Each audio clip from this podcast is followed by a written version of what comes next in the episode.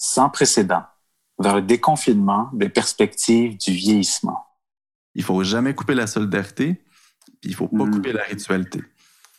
Parce que c'est là qu'on se déshumanise, puis ça, ça ouvre une brèche, puis c'est un problème.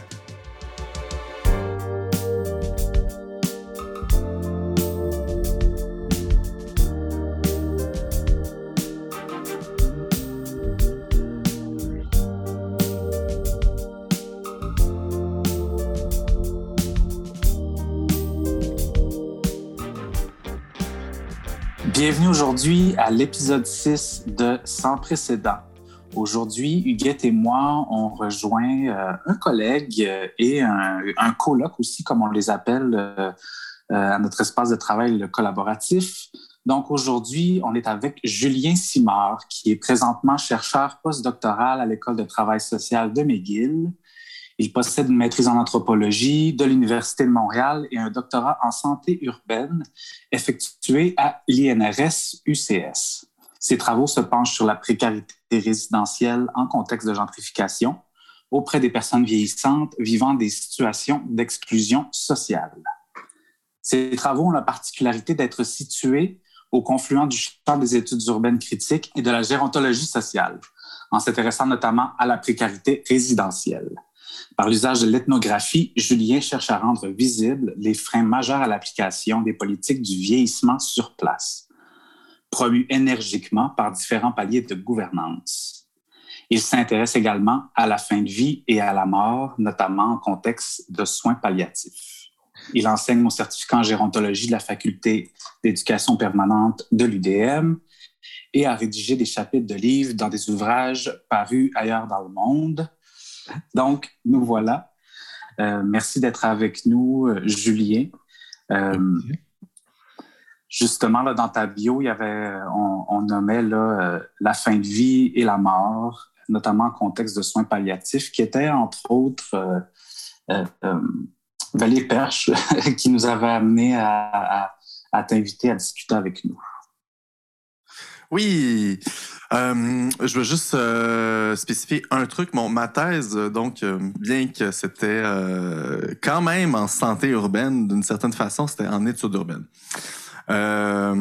mais c'est vrai que moi, je suis à la fois, donc, à la fois un regard sur l'urbain, le logement, la ville, que je superpose aussi avec un regard sur la santé.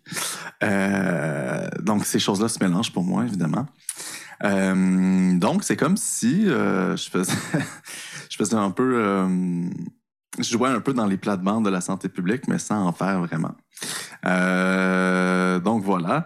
Qu'est-ce que je peux dire sur sur mes travaux là? Grosso modo, je vous laisserai poser une question un peu plus précise après. Donc c'est ça, moi, en termes en chronologie là, j'ai fait un bac en anthropologie et je me suis lassé de ça finalement, des études. Euh, ironiquement, j'ai tout laissé pour aller faire de la musique pendant trois ans. J'étais DJ euh, et bassiste dans plusieurs groupes. Donc, euh, mais un jour, ça m'a repris. Je me suis dit, mon Dieu, j'ai envie de revenir aux études et il y a une chose en particulier que j'ai besoin d'étudier et j'ai besoin que, comme société, en fait, je trouve qu'on voit pas assez et qu'on comprend mal, c'est la mort, le mourir, en fait. Pas la mort pas la, la, le funéraire, même si tout le monde dit ouais, c'est fini, euh, les rites funéraires, etc. On pourra reparler de cette affirmation que je juge fausse. Euh, mais le mourir, le processus de fin de vie, on, on connaît rien là-dessus au final. On en en, quoi, en 2009 environ, 2010. C'était deux ou trois ans avant la commission euh, sur la question de mourir dans la dignité menée par Véronique Yvon. Donc, il y avait déjà quelque chose dans l'air, évidemment. Donc, je me suis dit, tiens, je vais y aller, je vais aller voir de mes yeux, comme les ethnologues, les ethnographes ont fait. Donc, nous, euh, notre méthode, c'est donc de passer beaucoup de temps avec des gens dans un contexte social donné pour pouvoir comprendre les micro-facettes d'un phénomène. C'est pas euh, les études euh, anthropologiques, c'est autant une recherche de la littérature que aller passer du temps sur le terrain. Donc, c'est ce que j'ai fait pendant environ un an et demi. J'allais dans une maison de soins palliatifs et puis là, ça m'a amené à euh, faire plein de choses autour de la fin de vie, des projets, enseigner un cours maintenant. Euh, sauf qu'après ce travail de trois ans environ sur la fin de vie, encore une fois, j'étais comme, OK, c'est vraiment bien, mais je peux pas faire toute ma carrière là-dessus parce que c'est trop, comment dire, c'est trop exigeant émotivement. Euh, tu reviens chez toi le soir, puis tout ce que tu en tête, c'est des, des fins de vie, là. C'est comme, c'est correct, mais c'est un peu, un petit peu intense. Et euh, ça m'a amené aussi à travailler sur la souffrance soignante, en fait, des, infirmières avec qui j'ai travaillé et tout ça. Donc, tous ces thèmes-là, euh, c'est vraiment pas nouveau là, en ce moment. le burn-out émotionnel et tout ça. Euh, donc, je me suis dit, tiens, je vais faire attention à la souffrance euh, du chercheur, moi aussi. Je vais pas mettre toutes mes œufs dans ce panier-là, même si ça reste mon, comment, si on peut dire, mon deuxième sujet de, recherche. Là, je me suis dit, par contre, je vais travailler sur le vieillissement, mais avant la fin de vie, donc, puis essayer de voir comment euh, les discours sur le bien vieillir, hein, qui passent souvent par le vieillissement sur place, vieillir chez soi le plus longtemps possible, etc., euh, sont mis à mal par des dynamiques urbaines et des dynamiques euh, propres au logement. Parce que une particularité dans les discours publics au Québec et ailleurs en Occident, c'est que y a une très, très grande distance entre ces, politiques-là ou ces vœux pieux, comme je les appelle, et euh, les réalités du capitalisme sur le terrain. Donc, c'est comme si les inégalités n'existaient pas. Euh, souvent, on en mentionne, on les mentionne même pas. Euh, même dans les documents de l'ONU sur le guide mondial ami des aînés de 2007, il y a une fois la mention d'agisme, si je me souviens bien, et aucune autre oppression systémique. Donc, c'est comme si on vivait dans des réalités complètement lisses, ce qui, pour des, des des, gens de terrain comme moi et les organismes communautaires avec qui je travaille, donc ben, vous êtes l'exemple, ça fait aucun sens. Donc je me suis dit bon ben la chose à faire c'est d'aller documenter encore une fois ce qui se passe sur le terrain parce que visiblement on comprend mal ce qui se passe. Euh, oui, on va avoir quelques articles dans les journaux, mais c'est pas assez pour vraiment comprendre les dynamiques. Donc on va aller sur le terrain deux ans et interviewé, j'ai, je dis on, mais c'est juste moi, et interviewé 31 personnes. Euh, et euh, bon, j'ai assisté, euh, j'ai travaillé surtout avec des comités logement. Donc, je me suis intéressé beaucoup à ça. Après, je me suis dit, tiens, il y a une autre réalité qu'on connaît moins autour de ça, c'est celle des aînés immigrants, des personnes âgées immigrantes et ou racisées, hein, parce qu'on pourrait revenir sur cette distinction. C'est comme des, un diagramme de veine. Il y, a des, immigrants non racisés et des personnes immigrantes qui le sont et des personnes non immigrantes racisées, évidemment. Donc, euh, mais là, la pandémie est arrivée, donc je me suis concentré sur cette question-là quand même, mais euh, au niveau de l'administration municipale, euh, autour pour notamment faire des recommandations à la ville dans le cadre d'un du prochain plan d'action MADA avec le Conseil interculturel. Donc, j'ai mené cette recherche-là pendant ce temps-là. c'est un peu à ça que je touche un peu tout le temps simultanément, disons tu nommais là, quand tu, euh, présentais ce sur quoi tu travailles. Euh, en, parlant de rites funéraires, tu as nommé que on pourrait dire qu'ils ne sont pas présents, mais que tu avais, euh, avais, une opinion autre. D'ailleurs, je serais, justement intrigué par cette opinion autre, parce que justement, c'est ben, c'est un peu une, des impressions qu'on a, Huguette et moi, euh, suite à la COVID, suite à ce que tu as nommé là, dans, dans, comment que les gens sont morts dans, dans certains lieux, puis comment qu'on n'a pas senti une importance mise sur les rites, euh, puis que ça nous a montré une certaine déconnexion, en fait, là, dans, de, au, au, Québec avec la, avec la mort, puis avec les façons dont, euh, dont on meurt. Fait que je, suis curieux, en fait, là, de, de t'entendre là-dessus, puis d'avoir peut-être euh, des nuances autres. Ben, ça leur révélé quelque chose d'assez intense, euh, en ce sens que, bon, les efforts qui avaient été faits depuis la commission euh, sur euh, la question de mourir dans la dignité en 2012, bon, là, on a eu ça, on a eu la loi sur les soins de fin de vie, qui garantit donc des soins dignes, un continuum entre soins palliatifs et aide médicale à mourir, etc. On a très bien vu que c'était encore une fois des vœux pieux, que sur le terrain, il manque de lits de soins palliatifs. Il manque d'institutions, il manque de temps. En tout cas, en fait, la question des rituels, euh, la grande raison pour laquelle euh, ils sont la plupart du temps tassés, mais je dis la plupart du temps, mais pas tout le temps, euh, pour moi, c'est surtout à cause de conditions matérielles. C'est manque de temps, processus bureaucratique. par exemple, se recueillir auprès du corps d'une personne. Il y a certaines communautés ou certaines sociétés qui, doivent notamment laver le corps, euh, qui doivent euh, effectuer des, chants ou des prières pour que l'âme s'élève. Donc, tous ces processus-là, ben, premièrement, ils viennent souvent clasher, euh, si je peux m'exprimer ici, avec la norme canadienne-française, euh, laïque et bon, etc. Mais deuxièmement, il y a aussi un manque de possibilités juste matérielles de, de, faire, de même pour se recueillir longtemps auprès d'une personne morte.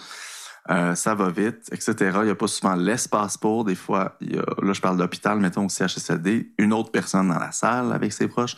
Je veux dire, c'est pas vraiment des conditions gagnantes pour euh, la tenue de rituel. Alors là, en soins palliatifs, c'est différent euh, en maison de soins palliatifs parce que les chambres sont plus grandes, il y a moins de lits, euh, il y a le, ratio personnel soigné ou patient, patiente est beaucoup meilleur qu'ailleurs. Ok?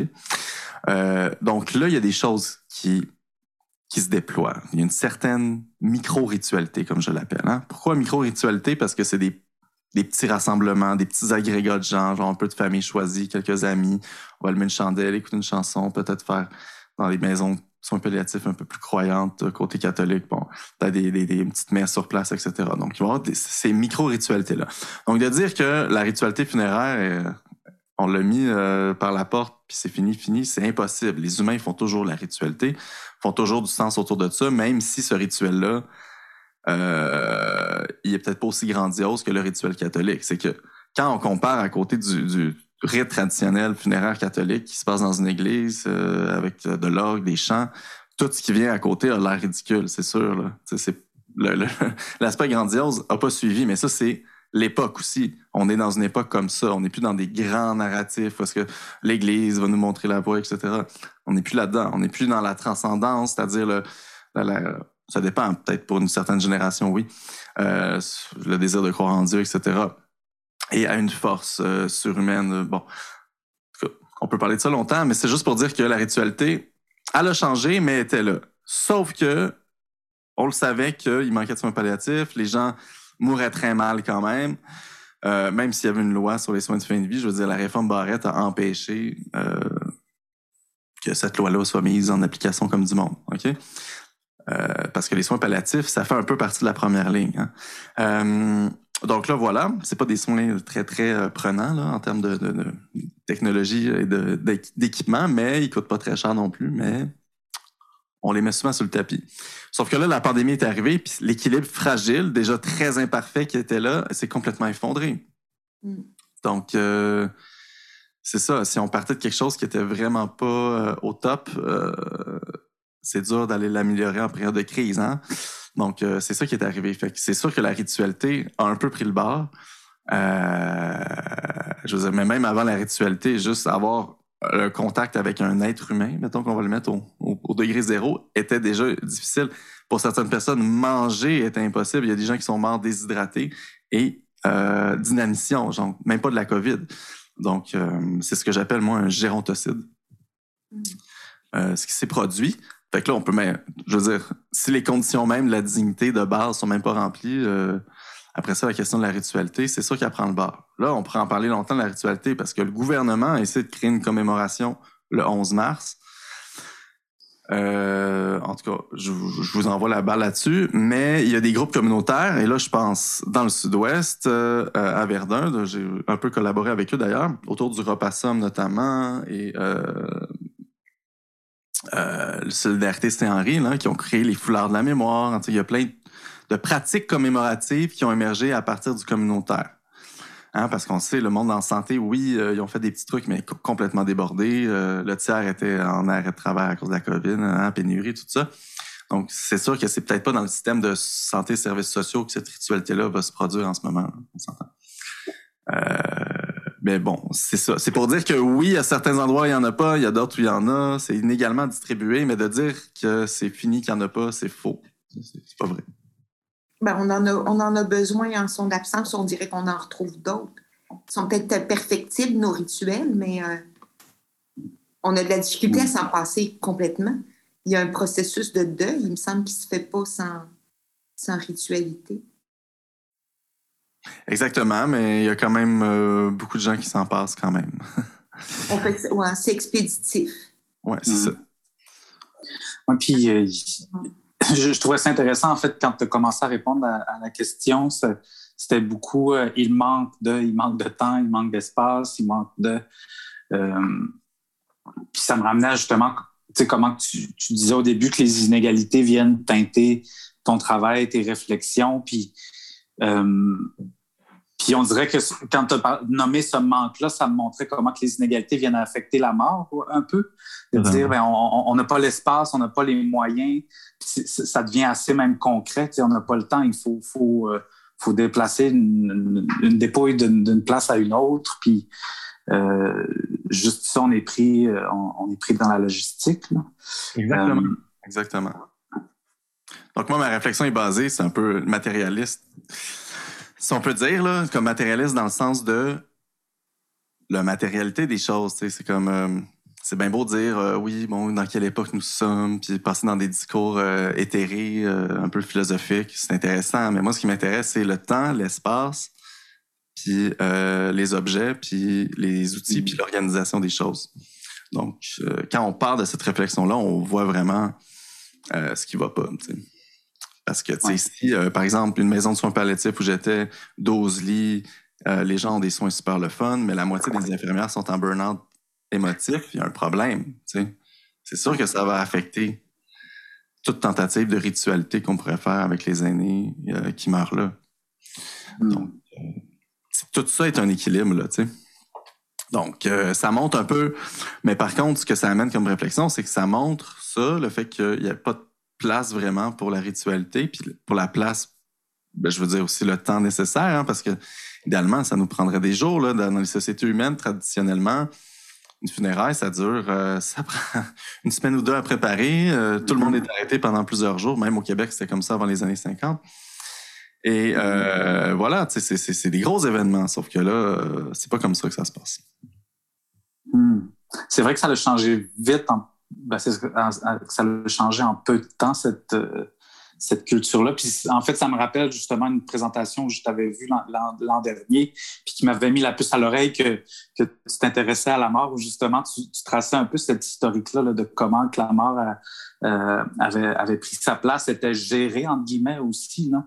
Puis de mmh. voir comment, puis j'aimais comment tu le nommes, là, de, de façon très matérielle, on peut ça nous donne des indices puis des signaux de euh, de culturellement, c'est quoi, la place que ça prend, cette chose-là. Euh, non, puis, je pense que ça amène aussi beaucoup de questionnements. Tu as nommé, l'Église aussi tantôt, puis. Euh, je pense qu'au Québec aussi, suite à, la Révolution tranquille, on est un peu dans cet espace-là de laïque, en guillemets, mais un qui amène peut-être justement plus de recherche de sens, de dire, ben, euh, il n'y en a plus de modèle. Euh, il n'y a, plus cette chose-là non plus. Tu as nommé aussi le, grandiose. Là. Puis, je pense qu'il y a quelque chose à, à, imaginer aussi là, pour, les, pour les générations futures, puis les générations actuelles, de voir comment, euh, comment on, occupe l'intime aussi, puis le, à, des niveaux plus familiales aussi, de voir comment que les rituels peuvent prendre la place, mais, mais de voir comment, en temps de COVID, même si ça n'était pas, pas permis, c'est les histoires qu'on entendait, tu, tu vas dire tes au revoir à, l'hôpital avec ton masque, puis après tu rentres seul à la maison, puis tu vis le deuil de ton époux, par exemple. Euh, puis tu peux pas voir, euh, puis tu peux pas voir d'autres personnes. Fait justement, tu parlais tantôt de chant, de laver le corps, puis justement, je trouve qu'on n'a pas de geste qui symbolique, qu'on a symboliquement, qu'on se dit que si on n'a pas fait ça, c'est pas correct. on, on, si on n'a pas fait cette étape-là, si on n'a pas passé ce pas-là, si on n'a pas euh, ces espèces de marqueurs-là. -là, c'est ça. Euh, Mais c'est le signe qu'on a en partie déshumanisé la vieillesse. En fait, mm. c'est ça, c'est comme un symptôme et une cause en même temps.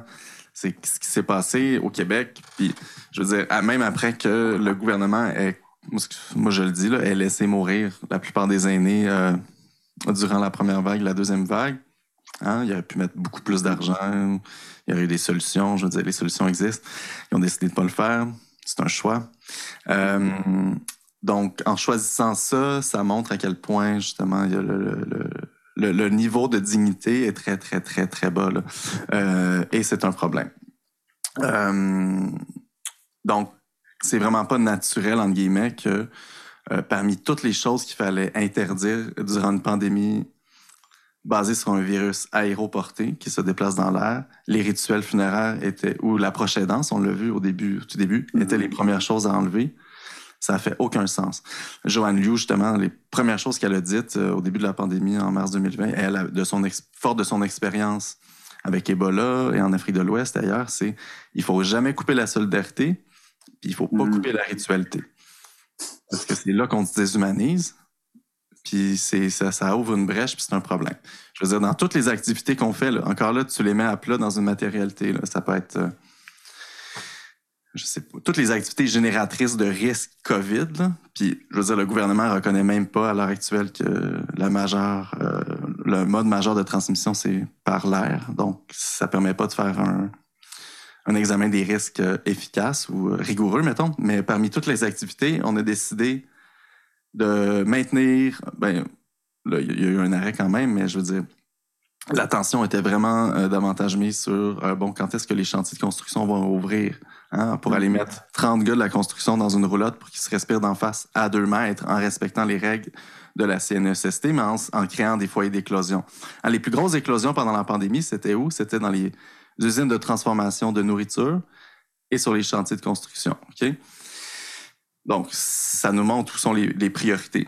Euh, on aurait pu décider comme société d'arrêter ça, puis de donner euh, un peu plus de lest Hein, avec des, conditions bien, bien, bien organisées euh, pour que la danse et la ritualité funéraire aient pu euh, se déployer autrement de façon super inventive et créative. je trouve que dans cette pandémie, ce, qui me, ce qui me fait le plus mal, bon, à part le, le fascisme qui, qui, se pointe le bout du nez quasiment, utiliser des, des, des outils autoritaires pour gérer un virus respiratoire, en tout cas, je comprends pas. Mais c'est le fait, c'est cette déshumanisation-là, c'est le fait que les priorités sociales sont juste complètement désaxées, selon moi. Euh, et ça, c'est important d'en parler parce que la prochaine fois qu'on va avoir une pandémie, ça va arriver. Euh, il ne va pas falloir que ça se reproduise. Mais pour ça, il faut que les gens le sachent. Hmm. Donc, euh, c'est pas naturel. C'est ça qu'il faut, qu'il faut réaffirmer. C'est pas naturel. On peut choisir, on peut faire le choix d'arrêter les usines euh, de production de poulet et laisser les gens aller voir leurs proches ou du moins faire euh, certaines formes de ritualité. Il aurait pu faire des pièces avec des filtres HEPA, des, pièces à, pression négative. Je veux dire, la technologie existe, ça coûte pas cher. Mais non. Mais non. Hmm. Ça m'amène, beaucoup de, beaucoup de choses en même temps. J'en je, perds euh, j'en le fil. C'est une, des, des, milliers de choses qui me venaient, c'était justement cette, idée-là quand tu nommais. Euh, ben, c'est beaucoup avec nous ces temps-ci l'idée de saisir la crise, là, de dire on, on, a une espèce de précédent qui a été créé de notre vivant, de dire on a vu euh, comment dans des conditions d'urgence, on va répondre socialement, euh, notamment dans ce qui nous intéresse face aux personnes vieillissantes.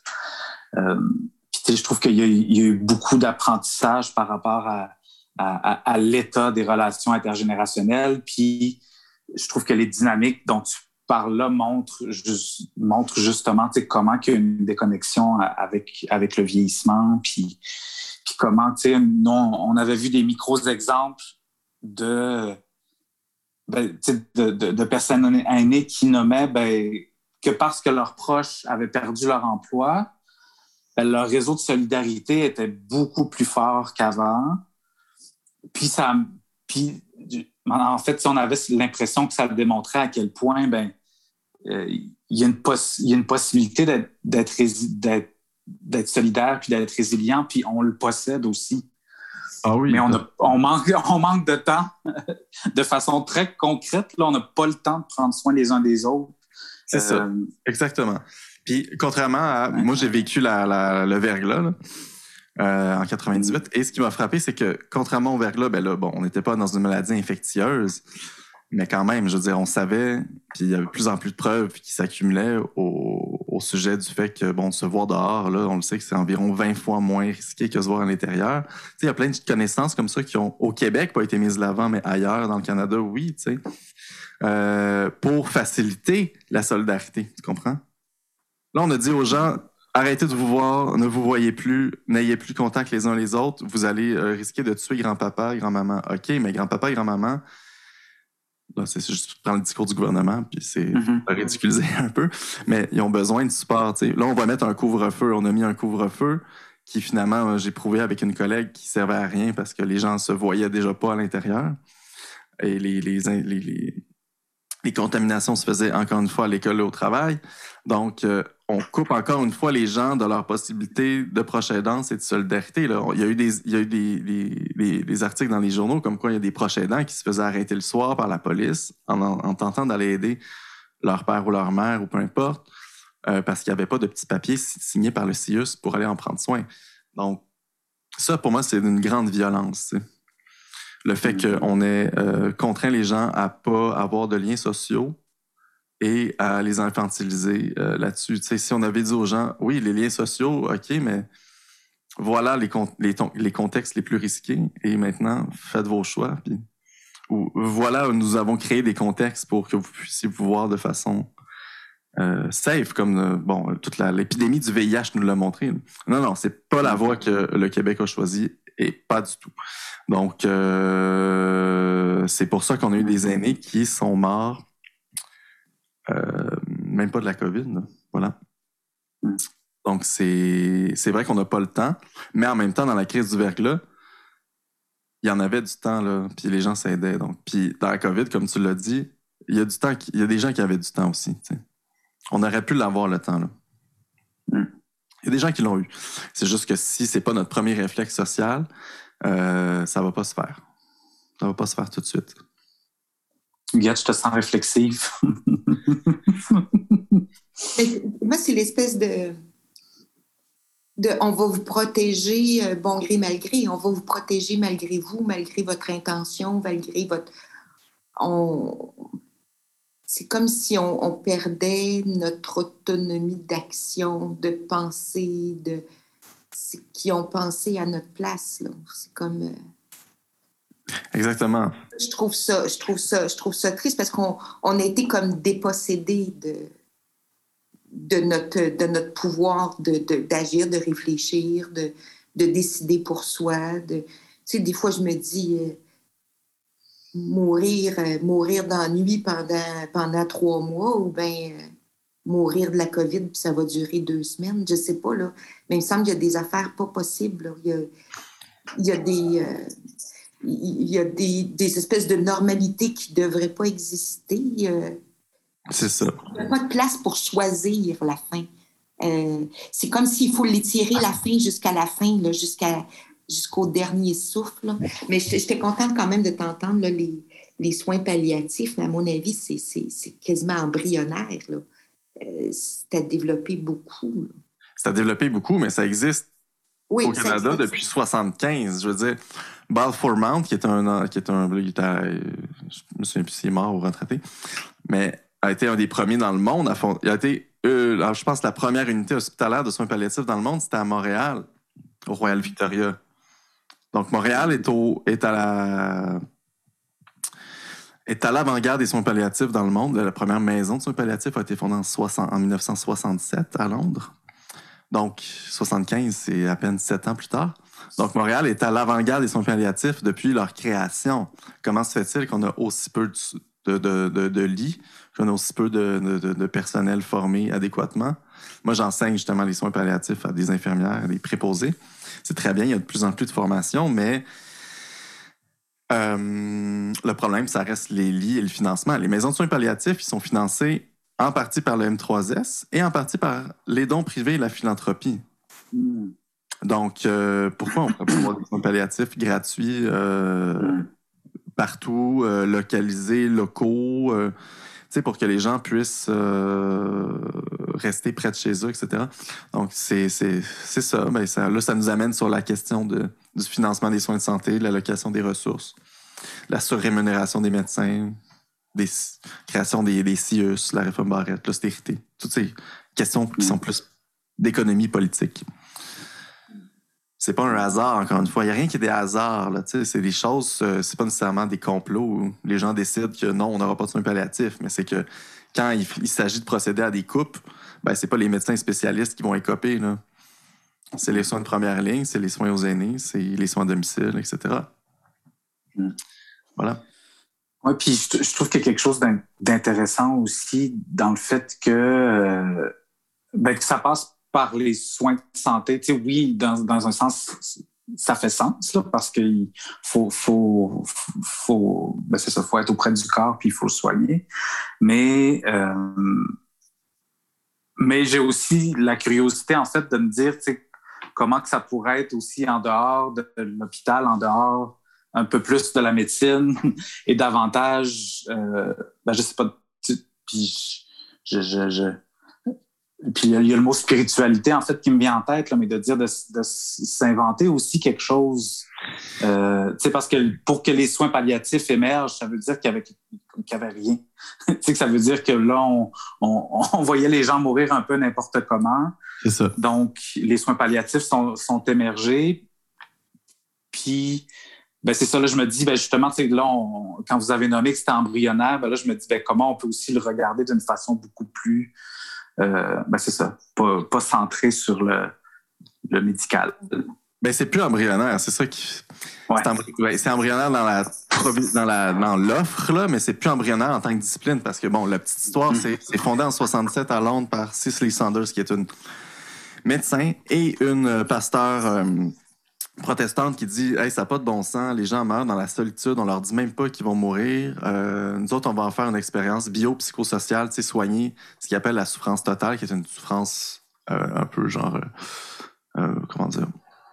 Ben, En philosophie, on dirait ontologique, mais la souffrance de l'être au complet, tu le fait que tu vas mourir, etc. Donc, on veut pas juste.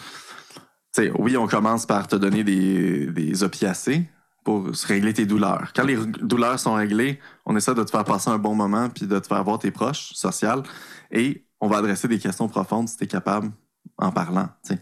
Donc, c'est ça l'idée de base. Sauf qu'avec le temps, à partir peut-être des années 80, ça c'est de plus en plus euh, revenu dans le giron biomédical, si vous voulez, parce que ce qui s'est passé en même temps dans les années 60, c'est aux États-Unis, qui a parti les soins palliatifs, c'était les sorcières, donc les Wicca, euh, le les gens qui étaient aussi dans les mouvements de sage-femme, pas mal en Californie, tu sais. Donc, mouvement hippie, vous voyez d'où ça vient, là, tu sais. Fait que c'était le désir d'autogérer euh, les deux moments importants de passage de la vie, soit la naissance et la mort. OK? Fait que le mouvement des doulas est né au même moment que les mouvements des soins palliatifs et souvent, c'est les mêmes personnes. Et là, maintenant, aux États-Unis, il y a un immense mouvement de death doulas, ce qu'on appelle, donc les doulas de la mort. Mm. Hein, qui viennent à la maison faire des rituels, etc. Donc, il y a ça qui arrive. C'est, encore, aux États-Unis, on le sait, ça n'a pas de bon sens. Je veux dire, accoucher, ça coûte 40 000 quand tu n'es pas assuré. Mourir, ça doit être pire. Donc, les gens, ils sont un peu dans une... Bon, on va le faire nous-mêmes. je pense que c'est un peu cet esprit-là de... En anglais, on dirait do it yourself, fais-le toi-même, qu'il faut ramener dans le soin palliatif. Les soins palliatifs au Québec sont vraiment pas embryonnaires, comme je disais. Ça fait même 50 ans que ça se ici. C'est juste qu'ils ont été tellement biomédicalisés que là, ben, le problème, c'est que ils vivent avec les problèmes du système biomédical et du système de santé. Euh, je pense qu'on doit gagner vraiment à, ramener ça de plus en plus à domicile. Ça prend quoi pour euh, nous faire cheminer vers ça qu'on gère euh, au niveau d'une petite cellule ou qu'on qu'on élimine un peu l'aspect trop médical des derniers jours de la fin. Comment on peut se réapproprier ça? Ben, après là, ça dépend des trajectoires, hein, parce que chaque personne meurt de différentes façons, mais on classe les gens dans trois grandes trajectoires. Euh, des trajectoires prévisibles, est-ce que c'est un peu plus facile? OK, là, ça pourrait se faire, mais tu sais, bon, il y, a des trajectoires de fin de vie très compliquées, là, mm-hmm. où euh, ça prend des soins actifs, etc., à l'hôpital, puis bon. Ouais. Euh, bon, c'est pas tout le monde qui peut non. vivre ça. Mais qu'est-ce que ça prendrait? Ben, euh, ça prend surtout des. Ben, ce qu'ils appellent en anglais des dettes doulas, là. Que, bon, ça commence, ça, ça, ça s'en vient au Québec pas mal plus qu'on pense. Euh, mais ça prend surtout ces acteurs et actrices qui font ce travail-là. là. Mais c'est comme, c'est la même chose avec euh, euh, la naissance et les, les sages-femmes. Donc, les sages-femmes, Mm. les doulas sont pas nécessairement reconnus. Les sages-femmes, oui, parce que là, il y a un programme, euh, ils sont dans la loi, etc. Donc, euh, combien de temps ça va prendre avant que les dettes doulas soient, soient dans la loi? Euh, je sais pas, 20 ans peut-être, ou qui sait. Mhm. Mais euh, il y a une lenteur là, profonde, euh, législative, mettons, Mm. sur ces choses-là. Premièrement, moi, je- moi qui est euh, très euh, connaissant de la mort et de tout ça, je, je sais, je connais pas toutes les dettes doulas du Québec. Je sais que ça commence, je sais que ça s'en vient, mais il y en a visiblement pas encore assez pour répondre aux besoins. tu sais. Mm. Mm. Il faut qu'il y ait aux États-Unis se former, par exemple. Non, puis culturellement non plus, c'est comme pas connu. Puis, on peut, on, on, on peut presque assumer que pour les, gé- les générations les plus vieilles, puis les personnes qui sont plus près de la mort, ben, c'est pas nécessairement une, une culture qui va, qui va les rejoindre tant que ça non plus. là. Non, je pense que ça va être l'autre génération. Ben, premièrement, plus baby Mhm. boom. A aussi le fait qu'on a perdu un rapport au corps, tu sais. Euh, je dis pas que la crémation, c'est mal. J'ai pas envie de me prononcer sur euh, une appréciation morale, mais tu sais, 85% des gens euh, choisissent la crémation. Donc, c'est sûr qu'en faisant ça, le corps, ben, c'est des rendus des cendres. Il n'y a plus de corps, tu sais. Vraiment.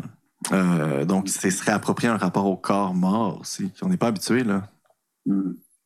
Euh, mais ce genre de pratique-là pourrait nous permettre de le faire. Mm. Mais il y a des lois aussi au Québec sur la thanatopraxie. tu sais, On ne peut pas laisser un corps trop longtemps tu sais, euh, sans traitement. tu sais. Donc, euh, euh, il y a certains États, Mm. peut-être aux États-Unis, où c'est plus laxiste. Qui sait? Je n'ai pas analysé ça en détail, les, les différences législatives, mais voilà, tu sais, je veux pas. et au Québec, c'est assez puissant aussi le lobby funéraire, les corporations de thanatopracteurs et puis tous les, les, les légarés Urgel Bourgie de ce monde qui ont quand même euh, un gros pouvoir de lobbying. Donc, Mm. euh, c'est quand même un marché, hein, c'est un gros marché de milliards de dollars, là, mourir Mm. au Québec. Ouais, non, puis c'est, intéressant, en fait, quand tu nommes tout ça, ça, je trouve que ça nous fait voir comment c'est devenu un, un- un système, en fait, là. Qu'il y a- il y a- au- au- autant qu'on a l'impression qu'il n'y a rien, il y a quelque chose qui, qui, qui agit en arrière-plan aussi. Ah ben là. totalement, totalement. Ouais, puis ça m'amène aussi à me demander, on avait au premier épisode Selma Tanouche Benani qui nous parlait justement co- comment que les façons de vieillir, euh, que si justement ben, que, que, que tu as des rites ou des, des, des d'autres perspectives de vieillir, si tu viens d'ailleurs, ben, comment c'est plus difficile justement avec, euh, avec les systèmes dans lesquels on est ici. Mais tu sais, quand tu nommes, avec tous les systèmes que tu viens de nommer, je, me, je viens de me dire, oh my God, tu sais, euh, mourir aussi, puis, puis les rituels de personnes qui, sont au, qui habitent au Québec, puis qui auraient peut-être des, des formes de rituels venant d'ailleurs qu'elles voudraient appliquer, qu'elles voudraient mourir selon ces, ces, ces, ces, rituels-là, comme quoi les, les systèmes ne, ne le permettent probablement pas. Ben, ça Euh, dépend. Sais, Il y, y a un cimetière musulman à Laval qui permet de faire certaines choses, justement. Il y a quelques communautés qui se sont organisées pour, mais c'est- aussi dans l'espace hospitalier. c'est un sujet que j'ai quand même analysé un peu. Mais en CHSLD, il n'y a pas beaucoup de diversité. Là. Il y a, le racisme systémique dans les soins, euh, c'est pas juste euh, euh, lors des soins actifs, c'est aussi en fin de vie. Euh, c'est comme s'il manquait de réflexes, il manquait de, de- de balises. euh, bon, il y a certaines unités hospitalières de soins palliatifs qui sont beaucoup plus ouvertes que d'autres. Mais on est loin encore de. Il y a comme un double discours où est-ce que les gens disent Ouais, il n'y a pas de normes ici, tu peux mourir comme tu veux, mais en fait, il y en a une. Elle est comme catholaïque un peu, tu sais, ultimement, là. Euh, comme un peu le reste. là. On, voit l'effet de ça aussi en fin de vie. Là. Euh, donc, c'est ça. Là. Euh, Dans le reste du Canada et aux États-Unis, beaucoup de bon, maisons de soins palliatifs axées sur certaines communautés, mais par exemple, communautés bouddhistes du sud-est asiatique vont se créer une maison de soins palliatifs à Toronto ou autre chose. Là. Mais ici, c'est comme très majoritairement canadien-français avec un bon fond catholique. Donc, ouais, il reste, il reste du chemin à faire. Mm. Puis cette idée-là de la mort, en fait, l'idée d'en parler tout court. Huguette et moi, ça fait plusieurs années, comme on l'a déjà nommé, qu'on travaille ensemble, puis qu'on réfléchit au vieillissement. Puis la mort, le, mot, l'idée, le concept, puis les rituels, c'était pas, ça faisait pas partie de nos réflexions, de notre quotidien, de, de, nos réflexions par rapport au, au vieillissement. Puis c'est quelque chose de, relativement nouveau, notamment, tu sais, je pense à, travers la COVID. Tu sais, on ne pouvait pas parler de vieillissement sans, sans que la mort soit, soit présente. Puis, toutes les choses qu'on a nommées aussi aujourd'hui, là, tous ces, exemples-là, ces, récits-là, ça, en tout cas, ça, nous montre à quel point il faut en parler. Puis nous, c'était comme une, nouvelle un peu réalisation, parce qui fait, c'est ça pourquoi tu es là aujourd'hui. Mais euh, parce qu'on a envie justement d'amener ça davantage plus autour de la table, puis que ça soit normal, puis que ça soit... Euh, euh, c'est ça, que ça soit pas... voyons, que ça nous immobilise pas quand on parle de la mort. Là, on, on, sent que justement que nos besoins... On est tellement beaucoup appelés à, à repenser les nouveaux modèles du bien vieillir et tout ça, mais mais c'est ça, là, on se rend compte que quand on, va se remettre autour de la table pour réfléchir à ces choses-là, on veut que la mort soit présente. On veut trouver des façons que ça vienne, vienne teinter puis vienne nous donner un peu de sagesse. Ouais, mais j'ai justement un film euh, à vous proposer euh, pour regarder que moi, je, euh, je, je, je, fais regarder dans mon, dans mon cours qui s'appelle Le hmm. pas de la porte. Le pas de la porte de Iphigénie, Marco Fortier et Karine Van Ameringen, 2013, qui est très intéressant hein. Euh, et qui parle de la mort, de, façon différente de réaliser des funérailles, etc. Mais je pense que ce qu'il nous faut, c'est un peu la même impulsion qu'il y avait au début des années 60, euh, de dire, OK, là, ça suffit, il faut se réinventer, il faut créer, il faut user une créativité. Moi, l'analyse que j'en fais, c'est que ce désir-là est présent, sauf qu'il a été capté par euh, l'industrie du funéraire qui ont euh, créé des solutions pour ça. ils ont, ils ont flairé la bonne affaire, puis on les comprend. Euh, même si je suis pas d'accord. genre, l'Église a, a priorité sur, on refait le petit fil historique, l'Église a priorité sur la ritualité funéraire. Hop, un petit trou, on sait plus trop qu'est-ce qui se passe. L'industrie du funéraire arrive avec des solutions clés en main.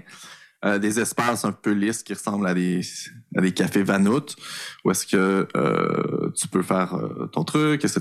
La petite salle, c'est propre, il y a des petites fleurs, c'est beau, c'est lisse, c'est sans bruit, ça fait pas de vagues et ciao bye. mais tu sais, là-dedans, tu peux pas faire un rite. tu sais, par exemple, pour, je sais pas moi, quelqu'un voudrait faire un gros spectacle de musique fort, mettons, tu peux pas le faire. Tu peux pas briser de la vaisselle si t'as envie comme certains peuples méditerranéens le font. Euh, euh, faire entrer là-dedans des pleureuses, toi. Les pleureuses, c'est, assez commun, euh, encore une fois, pour de la Méditerranée, Afrique du Nord, Afrique subsaharienne. Non, ça va pas passer. donc, c'est comme derrière une impression de c'est lisse, vous pouvez en faire ce que vous voulez. Il y a des normes très puissantes qui régissent ces espaces-là. Et qui sont à but lucratif, évidemment, ce qui est un problème un problème d'accessibilité parce qu'il y a beaucoup de gens qui n'ont même pas l'argent pour se payer des funérailles.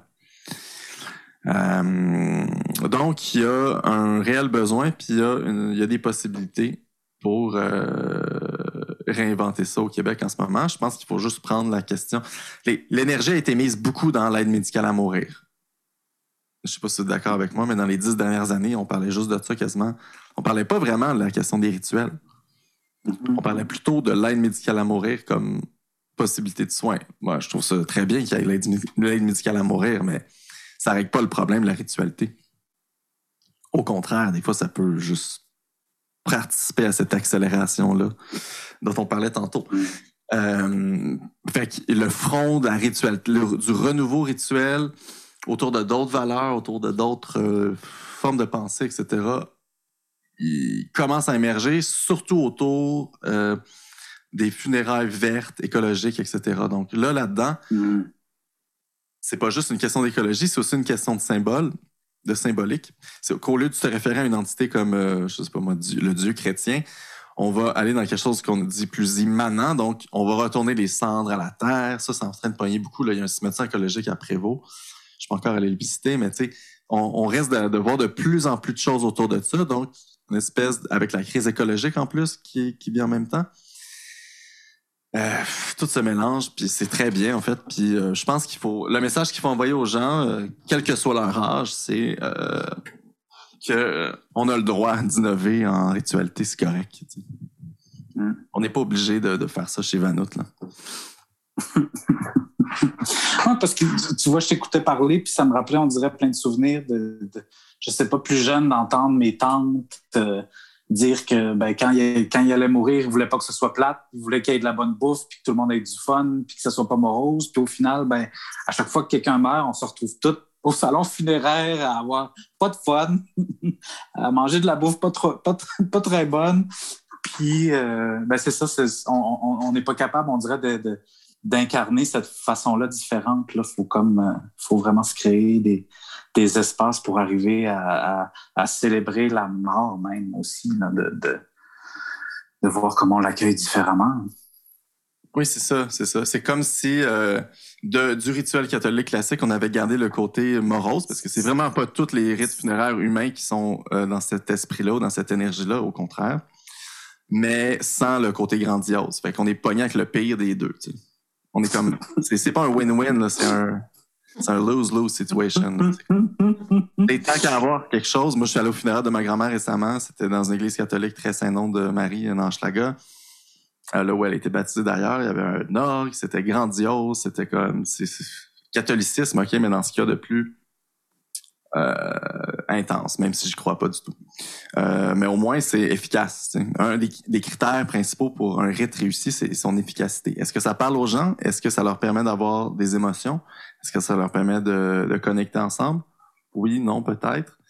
Euh, moi, personnellement, les, espaces, peut-être que ça convient à des gens, mais les espaces légarés et tout ça, bien que je comprenne pourquoi on les a fait, c'est pas très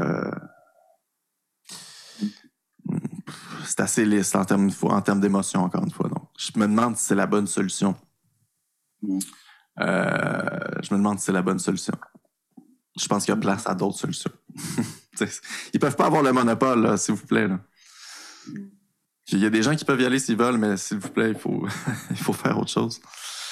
Euh, parce que moi, personnellement, ça m'angoisserait de devoir euh, être exposé là-bas ou quoi que ce soit. Euh, voilà, ben c'est un peu un appel à la créativité euh, rituelle. C'est comme, euh, il faut pas attendre parce que personne va arriver magiquement avec des solutions puis dire euh, oui, donc voilà. En fait, quand on attend après après des solutions, ben on se fait donner des solutions telles que c'est ça, des solutions à but lucratif ou des choses comme ça.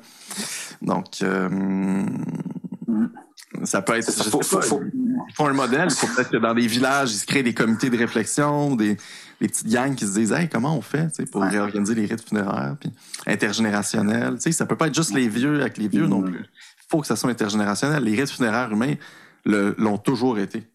Donc, il faut se baser sur ces. Si on est perdu, il faut se baser sur ces certitudes-là un peu historiques et sociales. Euh, pas en Occident euh, durant les derniers 150 ans, parce que ça, c'est une autre histoire. Mais euh, ben oui, ça peut être en Occident aussi, parce que je veux dire, oh, le Québec est un bon exemple. Mm. Je dis pas qu'il faut revenir aux années 50 puis que la nostalgie du passé. Là, vous comprenez la, mm. la nuance quand même. Mais il y a bien des affaires à réinventer comme rite de, passage, autant de l'arrivée au monde de, quelqu'un que, que quand il quitte son monde. Parce que tantôt, c'est ça, ça me, frappait fort à quel point euh, le rôle des sages-femmes pour donner naissance euh, peut être inspirant pour euh, être accompagné dans un moment de fin de vie euh, avec quelqu'un qui va te guider un peu comme une sage-femme peut le faire. Elle ne te dépossède pas du rite, elle ne te dépossède pas de ton rôle, mais elle t'accompagne dans un rôle qu'on ne fait pas souvent dans une vie. Là. Exactement. Sens à quelques personnes, mais euh, c'est ça, mais je, pense qu'il y a bien du, bien des affaires à réinventer autour de ça. Puis moi, ce que je trouve très important, c'est quand tu dis les, les rites de fin de vie où ça doit se faire avec les autres générations, mais je trouve que le, la venue au monde d'un enfant aussi, ça doit se célébrer avec toutes les générations parce qu'on a besoin de bien du monde pour euh,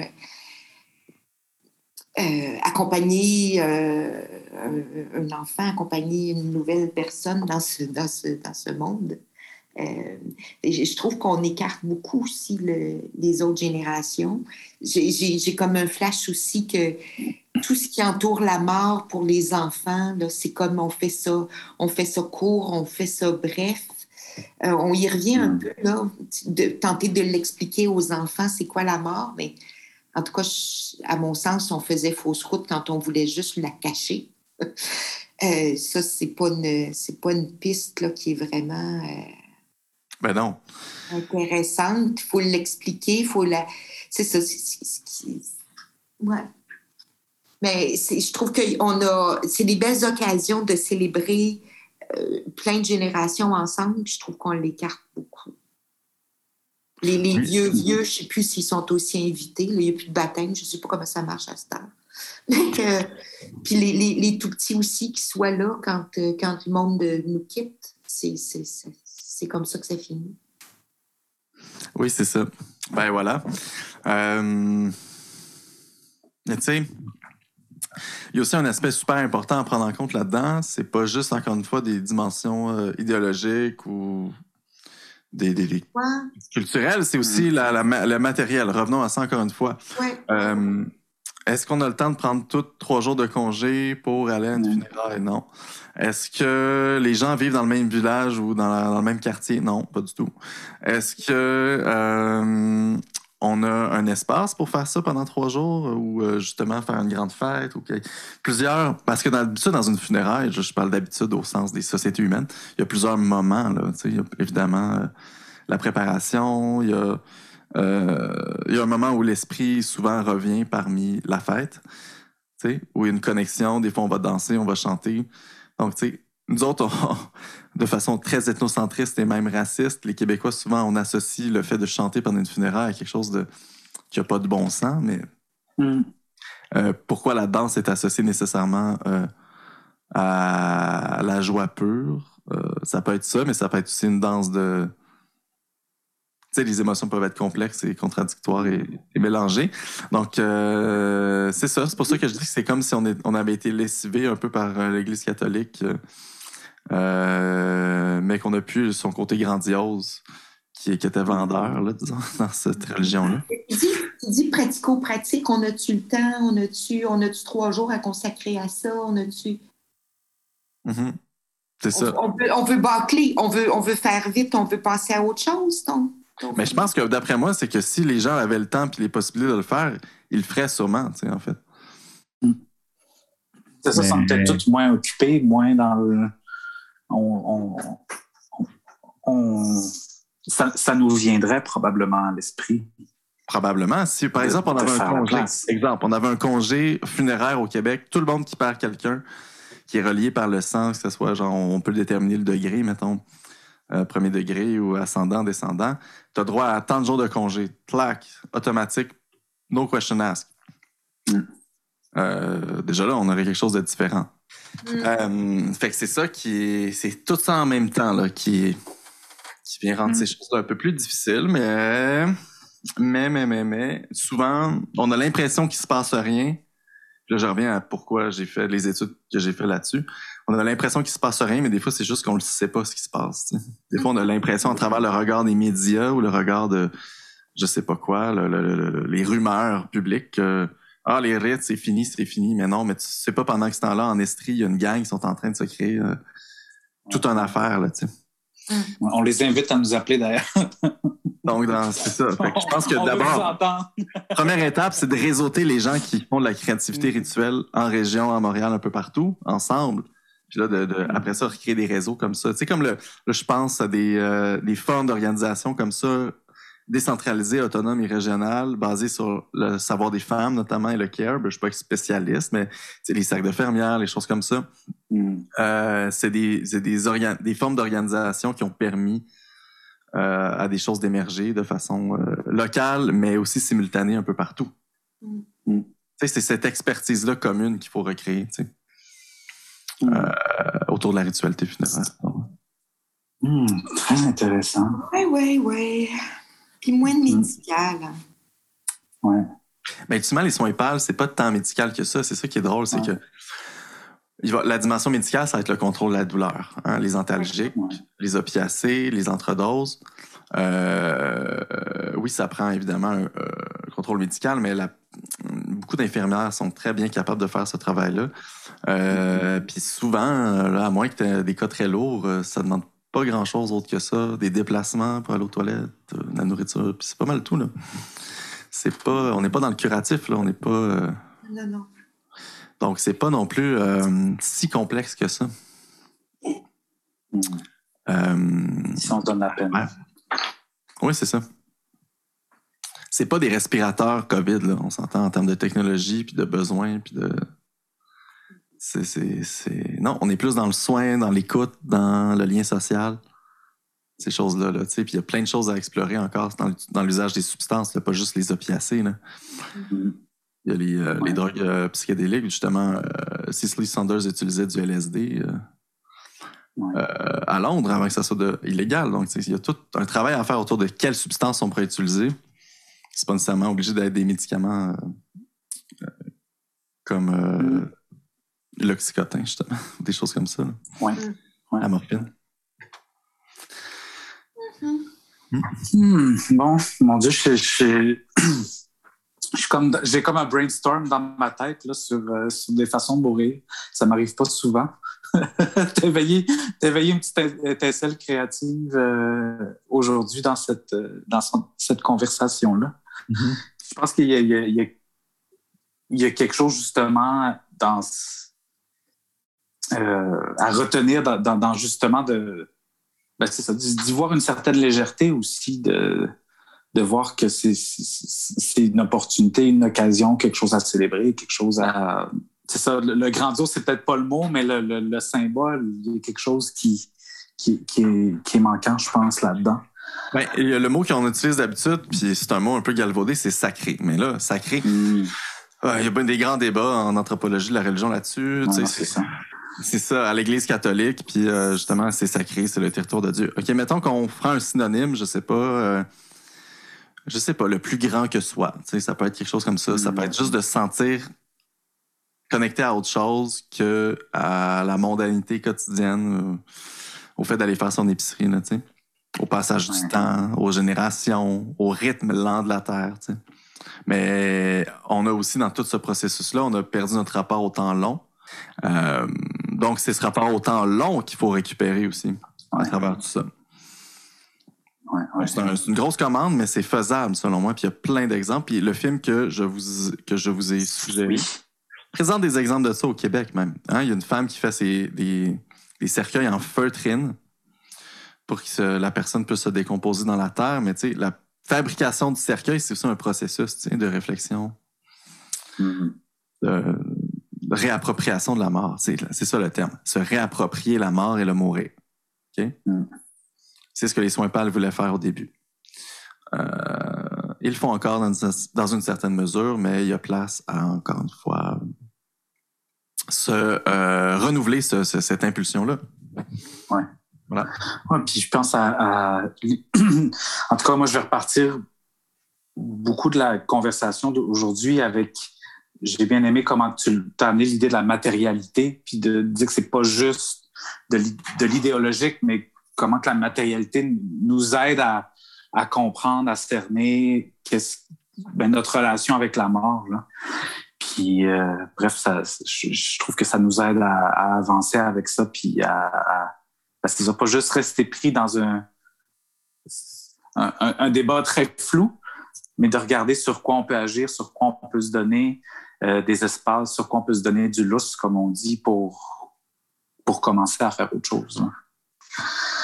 Ben, sur, euh, je pense que j'ai l'impression qu'on a fait, ben, on peut pas avoir fait le tour. Oh non. on peut juste, on peut juste ouvrir la porte. Je pense qu'on a fait une, brèche intéressante. Puis en tout cas, moi, ça, ça m'aide beaucoup à, continuer à avancer. On va certainement te relancer, Julien, euh, pour, euh, ben, pour continuer cette, cette conversation, l'activer. ben, moi, je vous enligne, peut-être. Je vous enligne en fait sur ma, mon collègue et ami maintenant qui s'appelle Poussadi Vani. C'est elle qui avait créé le Salon sur la mort, le Salon de la mort. Je pense qu'il mm. a eu lieu une ou deux fois seulement. Mais elle a créé un podcast euh, qui s'appelle On meurt d'en parler. Où mm-hmm. est-ce qu'elle a euh, fait venir beaucoup, beaucoup de gens pour parler de la mort. Euh, donc, je vous le mets ici en lien pour que vous puissiez. C'est un balado, en fait. Puis, donc, ça peut être autant le deuil animalier que la célébration de la mort, etc. Donc, il, part dans des grandes discussions avec des gens qui connaissent ça, qui, sont et ou sur le terrain et ou euh, chercheurs, chercheuses. Donc, je vous envoie ça ici. Ça, peut être une bonne amorce. Puis, Poussadi, justement, ça. Euh, son intuition, c'était un peu la même que vous, c'est à dire, mon Dieu, qu'on n'en parle pas assez. il faut vraiment, là, il faut créer une discussion autour de ça. Allons-y. Ouais. Ben, merci, Julie. Oui, ouais, très, très apprécié. Euh, ben c'est ça. On se, on se, reprend pour une autre. Euh... J'ai plein de jeux de mots qui me viennent dans la tête, mais avec la mort, je sais pas, on dirait que j'ose pas. Moi, je pense que je vais le calmer avec mon numéro noir aujourd'hui. Bon, ben merci. Ça m'a fait plaisir, je vous remercie.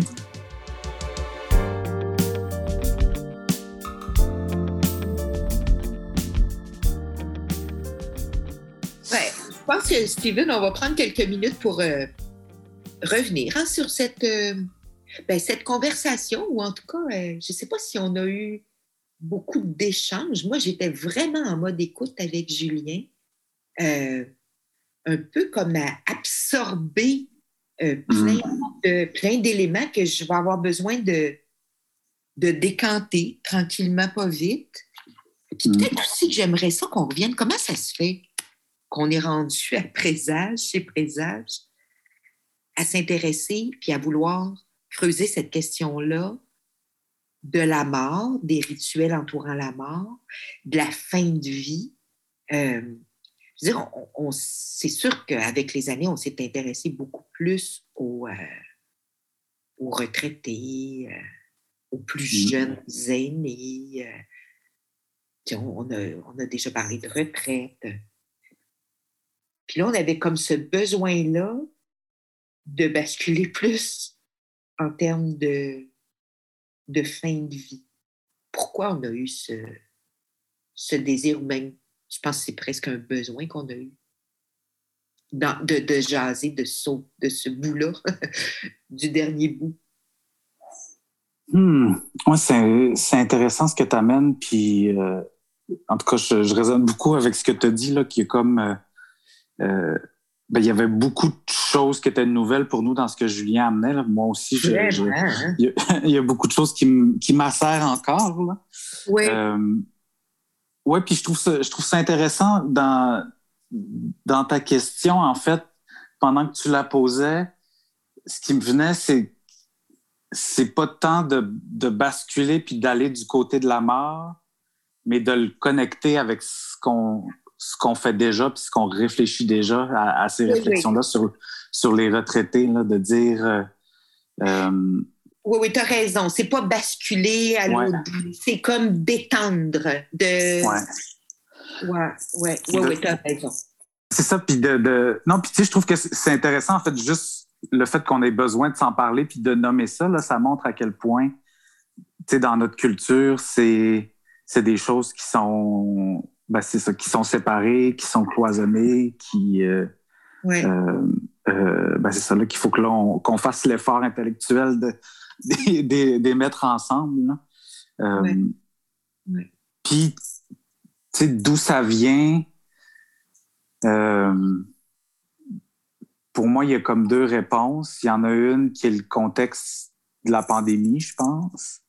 Ou ben, c'est ça là, où la, la la mort s'est invitée, en fait, dans nos discussions puis à notre table de travail. on, on, euh, c'est ça. Elle s'est invitée elle-même là avec euh, avec la pandémie puis la la façon dont euh, dont ça s'est passé pour les personnes vieillissantes.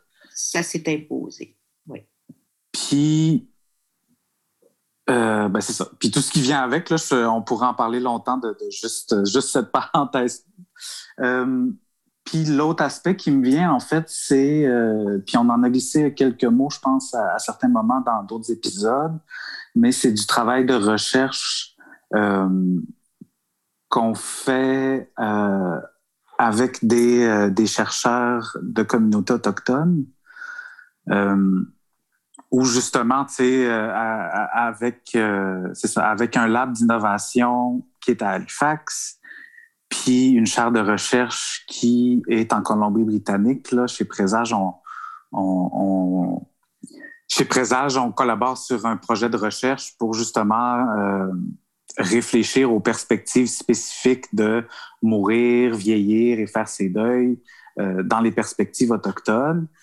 Puis moi, c'est quelque chose qui, qui me... Ben, en tout cas, c'est une des, des, leçons à date qui... Euh, ben, que j'en retire beaucoup de, de, ce travail-là, c'est vraiment cette, cette connexion-là, euh, ben, c'est ça, là, culturelle, ben, pas juste culturelle, en fait, elle est à plusieurs niveaux, là, elle spirituelle, puis euh, ça, devient même dans, dans, le quotidien, puis dans les, les, les, les rôles, euh, les rôles familiaux, puis les rôles dans, dans la communauté, mais la connexion, c'est ça, la présence de la mort avec la vie c'est quelque chose qui est, beaucoup plus normal, puis qui, qui, fait sens, en tout cas qui a trouvé son sens, euh, ou du moins qui, qui, a plus de culture pour en faire sens, si ça fait sens, si ça fait du sens ce que je dis.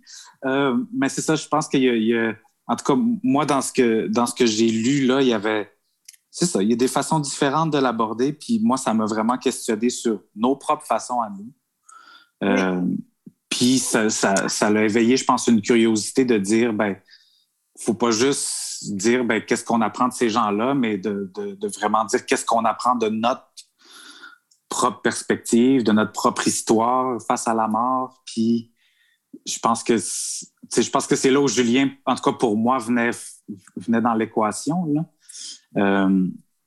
C'est ça, dans cette curiosité-là de regarder plus, c'est ça, là, parce que c'est des collaborations en dehors du Québec, dans des perspectives qui sont pas les nôtres non plus. Là.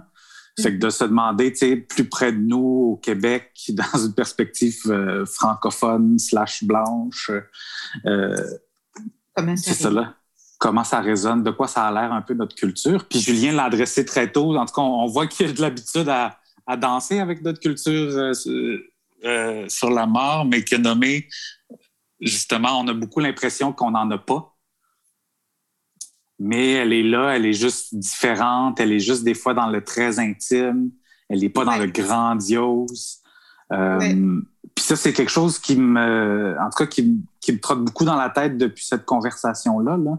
Puis je trouve qu'il y a quelque chose de très, euh, ben, très intéressant, puis de même charmant, je dirais, dans, dans les euh, ben, dans, dans, réfléchir au rituel de la mort d'une façon pas euh, on va trouver une affaire super merveilleuse et belle que tout le monde va faire la même chose puis qu'on va construire des grands édifices qui vont c'est ça là qui vont on, va, on va se reconstruire des nouvelles églises 2.0 Mais là, mais là, c'est, mais là, c'est, pas ça. On dirait que ça, c'est pas vers là que ça m'amenait, mais plus à dire, ben, comment ça peut être ça, décentralisé, déconstruit, puis, réapproprié à plein de petites échelles, de plein de petites façons, puis de, façon très locale, puis de façon très, euh, ça, très spécifique, je pense, à, chacun d'entre nous.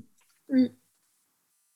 Ben, en tout cas, ça m'a plu. Ça m'a plu de, de, faire une petite incursion dans, de ce côté-là. C'est comme tu dis, là, de d'étendre notre, notre vision, nos perceptions du vieillissement jusqu'à la fin. Juste d'étendre cette notion du vieillissement qui va finir euh, ça, par la fin, par la mort.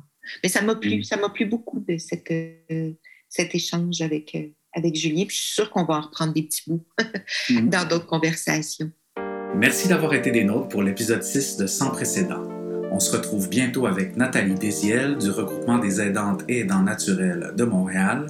En attendant, vous pouvez nous suivre sur les grandes plateformes de podcast telles que Anchor, Apple Podcast, Spotify et sur le site web de Présage, p r s a g s.org. Merci.